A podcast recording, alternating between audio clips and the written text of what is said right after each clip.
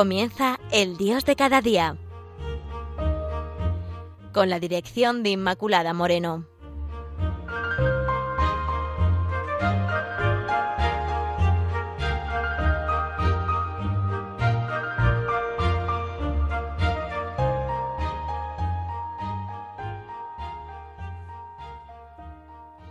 Queridos oyentes de Radio María, bienvenidos al espacio, el Dios de cada día.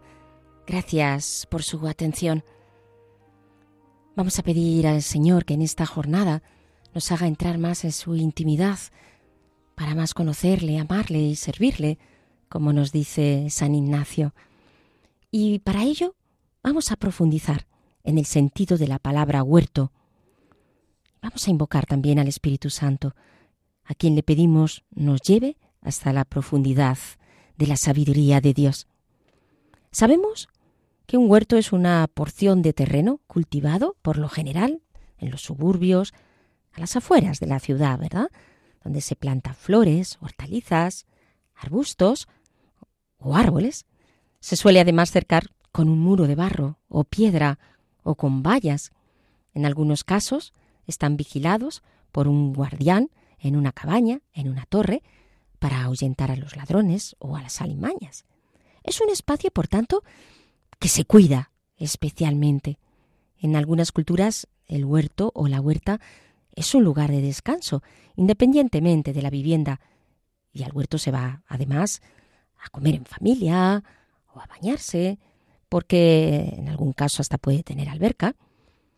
Podemos decir que es un lugar de retiro, de silencio, a veces de encuentro, un lugar familiar que exhala belleza, que imprime tranquilidad, contacto con la naturaleza o frescura en tiempo de verano. Pero vamos a ver, ¿dónde encontramos el huerto en la Biblia? Recordemos el libro del Génesis 2.8. Dios plantó un huerto en Edén, al oriente, y puso allí al hombre que había formado. En el Edén había un huerto y es el lugar en el que Dios quiso poner al hombre, es decir, donde Dios quiso poner lo más maravilloso de la creación, porque todo lo había hecho para luego, por fin, poner al hombre, lo más preciado que había creado, el culmen de la creación. Ese lugar bello, hermoso, apacible, donde el hombre y la mujer se sienten plenos, felices, la palabra Edén suele ser utilizada como sinónimo de paraíso. Sin embargo, la palabra paraíso originalmente se refiere más bien a un bello jardín extenso, mientras que el Edén es una palabra que se refiere a un lugar puro y natural. Edén es más una región geográfica, mientras que paraíso es un lugar más específico, un huerto o jardín situado en la parte oriental de dicha región. Luego el Edén es un huerto o jardín al oriente. Además, qué preciosas palabras. Del huerto, nos dice, salía un río que se dividía en cuatro.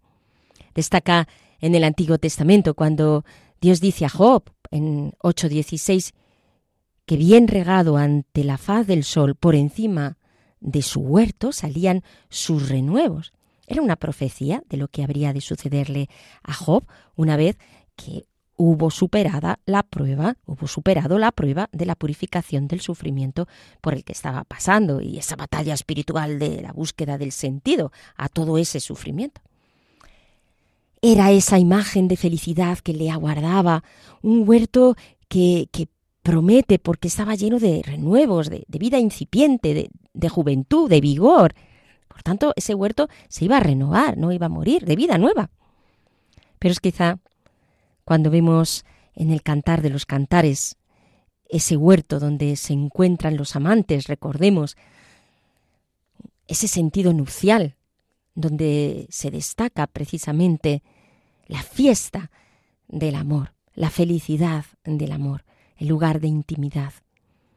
Dice la esposa en Cantar 4:16, Levántate, cierzo, ven, austro, oread mi jardín, que exhale sus aromas venga a su huerto, mi amado, a comer de sus frutos exquisitos.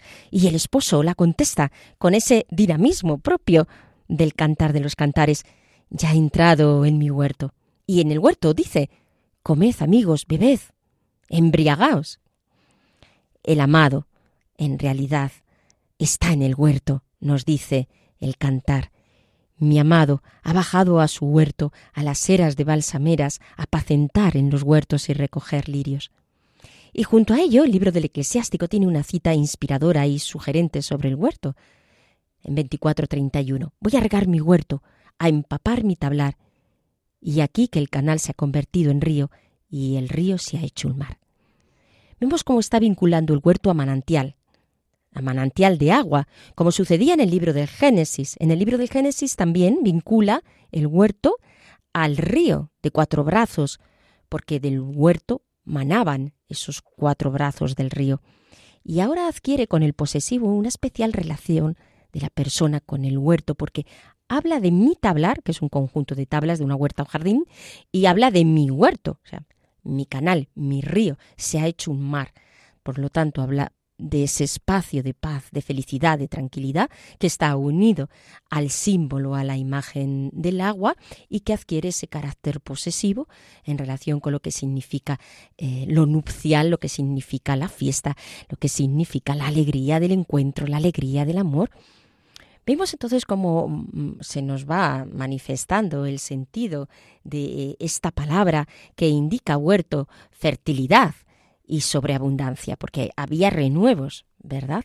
Luego podemos hacer una interpretación espiritual, indicando que el huerto es como el alma.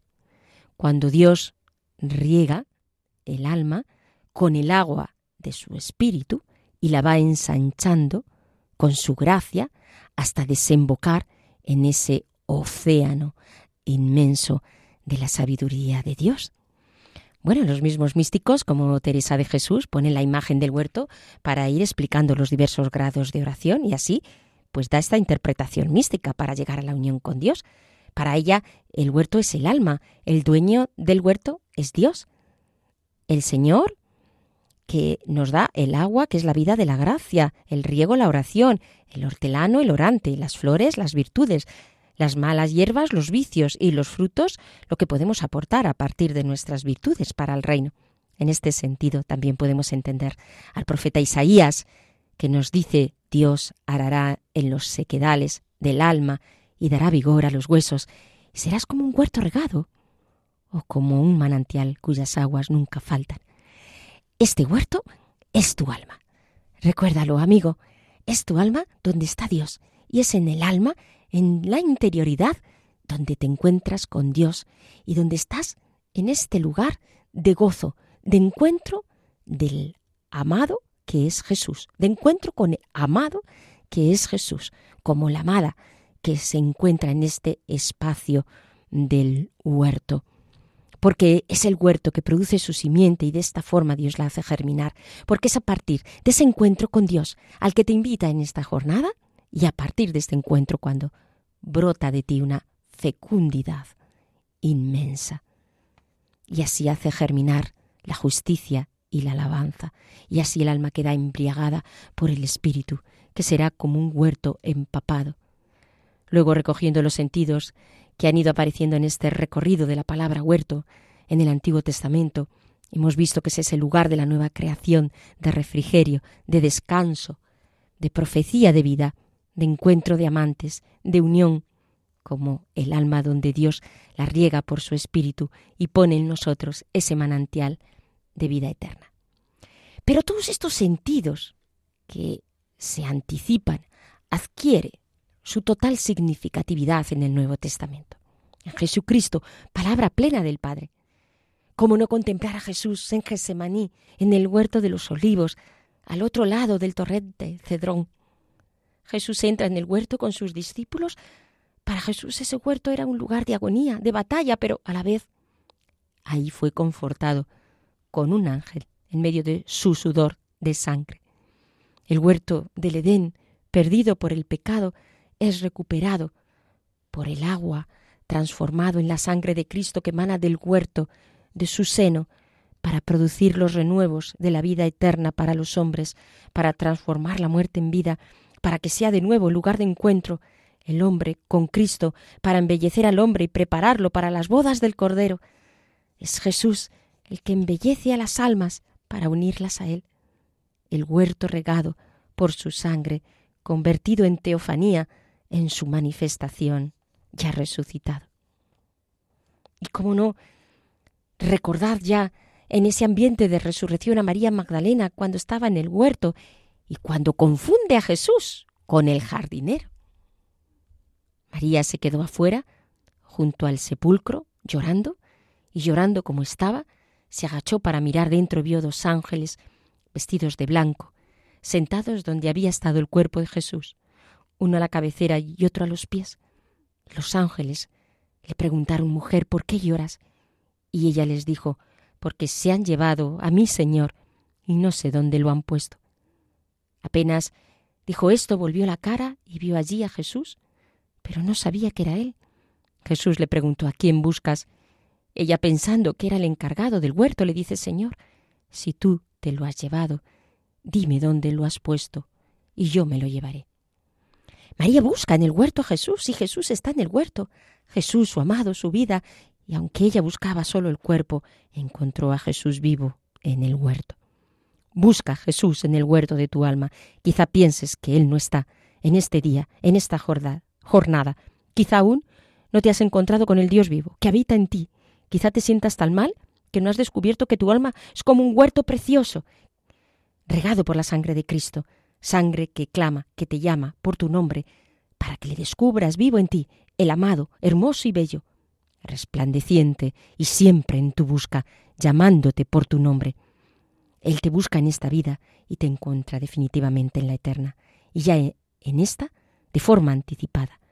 Cuando le dejas embriagar tu alma de su aroma, te muestra un río limpio de agua de vida, resplandeciente como el cristal, que sale del trono de Dios y del Cordero, por tanto de su costado, como Cordero sacrificado, como manantial donde está el árbol de la vida, produciendo fruto, donde puedes ver su rostro, donde no habrá noche, porque Dios nos iluminará y reinaremos con Él por los siglos, nos dice el libro del Apocalipsis, en el capítulo 22, 1.5, expresando y anticipando ese huerto maravilloso que será la vida eterna, ese jardín precioso, donde nosotros embellecemos como las flores lo hacen en el huerto.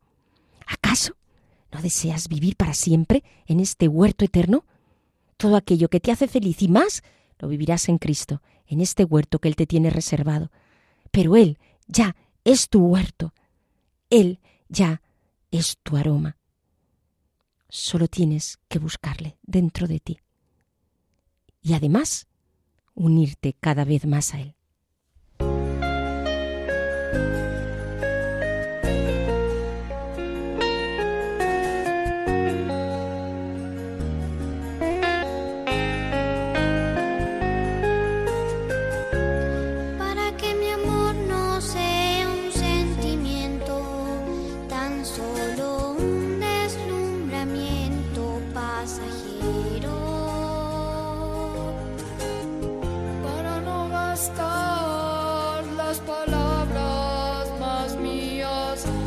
De contenido mi te. Quiero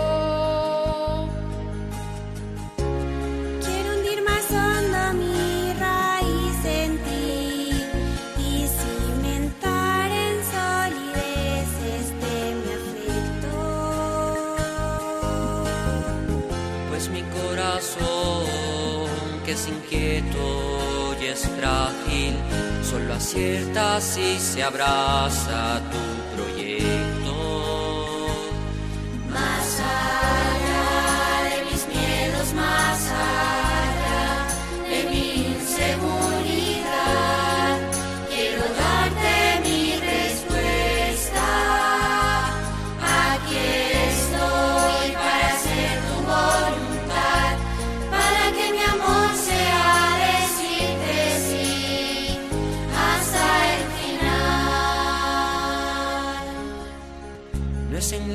palabras ni es en las promesas, donde la historia tiene su motor secreto.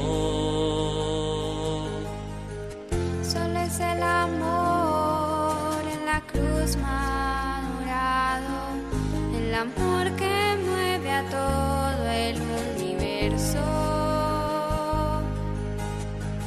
Pongo mi pequeño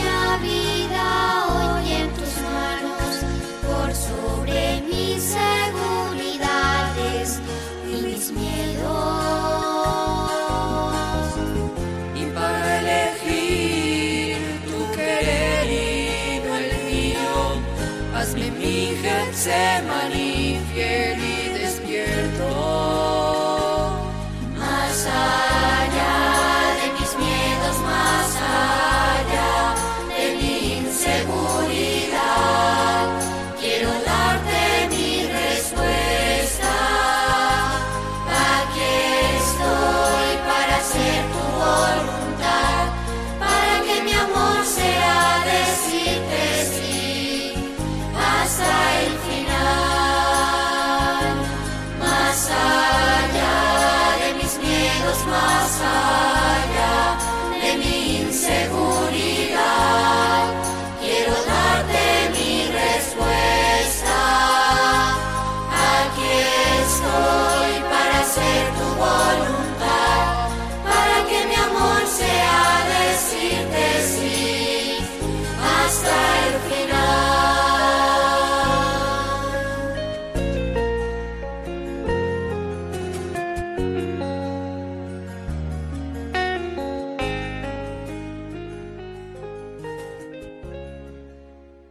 Querido amigo de Radio María, en esta meditación que hoy Dios nos regala, en el espacio El Dios de cada día, sobre el sentido del huerto y también su aplicación espiritual, en esta contemplación, hoy Jesús te pregunta, ¿quieres unirte a mí?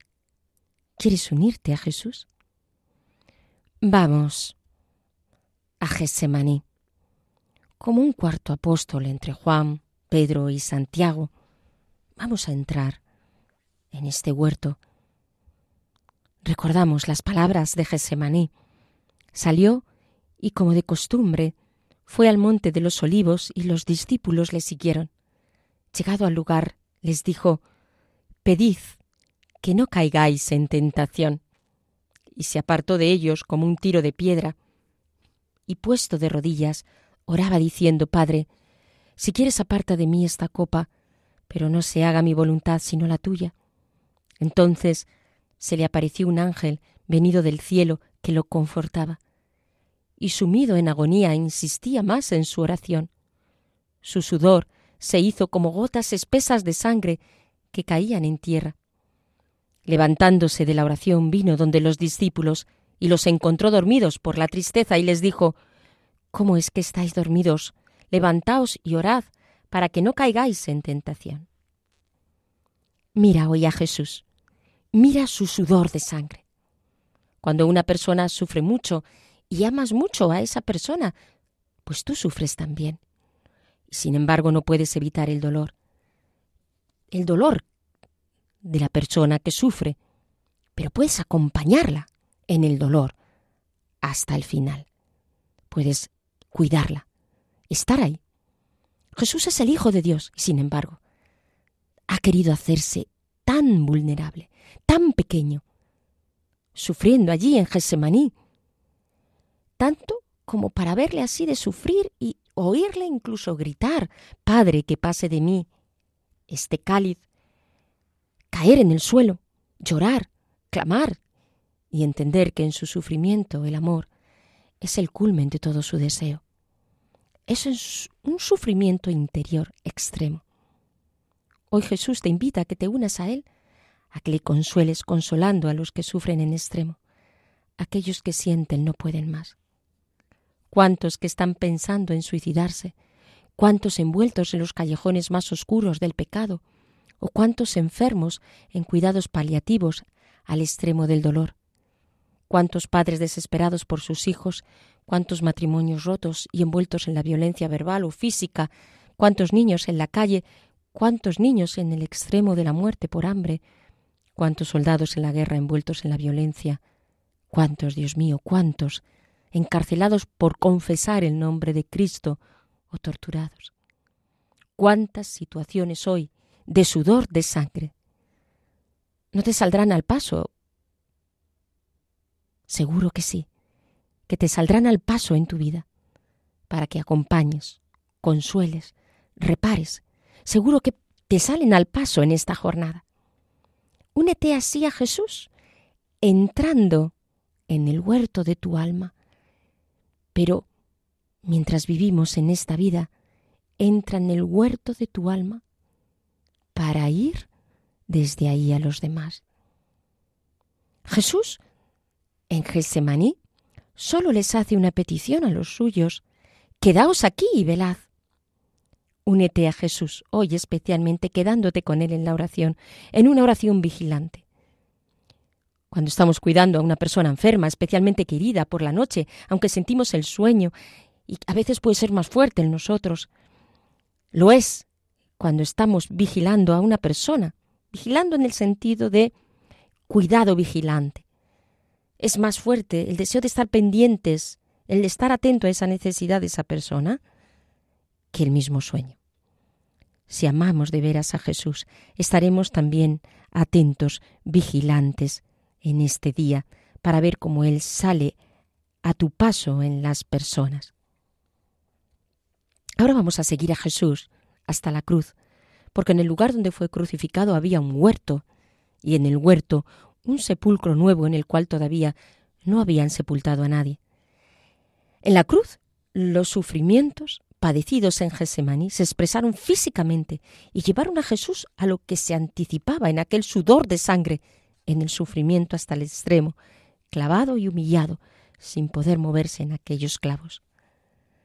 Después de esto rogó a Pilato, José de Arimatea, que era discípulo de Jesús, aunque en secreto por temor de los judíos, que le permitiera tomar el cuerpo de Jesús, y Pilato se lo permitió. Vino después y tomó su cuerpo. Llegó Nicodemo, el mismo que había venido a él de noche al principio, y trajo una mezcla de mirra y, y aloe, como unas cien libras. Tomaron pues el cuerpo de Jesús y lo forjaron con bandas y aromas, según es costumbre, sepultar entre los judíos. Sí, le llevaron al sepulcro. Se le impuso un gran silencio después de escuchar el sonido de la losa descorriéndose hasta quedar cerrado el sepulcro, como cuando ves enterrar a un ser querido y ser descolgado el ataúd hasta la entraña de la tierra y ponerse un ladrillo tras de otro hasta quedar tapada y entonces se impone un gran silencio. Y Jesús te sigue dando el signo del huerto. Seguimos en el huerto, aunque ahora no vemos los renuevos, ni la belleza, ni la sensación de felicidad, ni el agua que mana y destila. En el huerto ahora se impone el silencio. Y en este huerto, como el grano de trigo que cae en tierra y da fruto, así germina el árbol de la vida, la cruz, con Cristo resucitado. Nos unimos a Jesús en este día en el silencio de tantos hombres que no pueden ni hablar, siendo víctimas de los que los oprimen, a quienes les han quitado la libertad para expresarse, para manifestarse libremente, a los que callan porque se les ha anulado su dignidad y piensan merecen la violencia que sufren. Únete a Jesús en ese silencio, muriendo interiormente a tantas cosas que nos atan, nos oprimen, en el desprendimiento, para que cada día sea un poco morir a nosotros mismos en este huerto y para que cuando nos llegue el momento en el que seamos llevados hasta la entraña de la tierra, podamos resucitar, puestos en este huerto con Cristo, en el huerto eterno. Y ahora acompañando a Cristo, pero ya resucitado con María Magdalena, le decimos Raboní, ¿Qué quiere decir maestro. Esos maestros de Israel hacia los que se les dirigía este título que indicaba dignidad y sabiduría. Pues nos vamos a unir en este día Jesús Maestro, viendo lo que Él nos quiere enseñar, dejándonos instruir en su amor y sabiduría, gustando de las hortalizas y los frutos, vivir deseando eh, darnos en una entrega que pasa por la muerte, poco a poco, como decía Santa Teresita, haciendo el bien en la tierra, Hoy es ese día, querido amigo, el día que Dios te regala para unirte más a Él, a Cristo, tu esposo. Pues queridos amigos, damos gracias a Dios por este nuevo día donde nos invita a este camino de unión con Él. Oh Señor Jesús, gracias por darme este nuevo día en el que me invitas a unirme más a ti. Sabes que en el huerto de mi alma no siempre hay flores ni belleza, aún hay abrojos y sequedad. Pero tú que eres el más bello hortelano, que día tras día y sin yo darme cuenta, apenas vas labrando mi huerto, en el que despuntan las virtudes y destila el agua de tu espíritu. Raboní, camina libre por mi huerto y ve quitando mis malas hierbas. Me gusta escuchar tus pasos al amanecer y al caer de la tarde. Maestro, ¿dónde moras? ¿Acaso te has fijado en mi insignificante huerto? Pues si tú has querido quedarte en donde tan poca belleza encuentro, ¿cómo no amarte y correr tras de ti hasta abrazar tu cuerpo, lleno de llagas y heridas, lleno de cielo, para unirme a tus lágrimas, para vivir contigo en el huerto eterno. Queridos amigos, terminamos. Gracias por su atención y hasta el próximo encuentro. Ya saben, pueden establecer contacto con nosotros a través del correo el dios de cada día 36 arroba radiomaria.es. Gracias. Finaliza El Dios de cada día con la dirección de Inmaculada Moreno.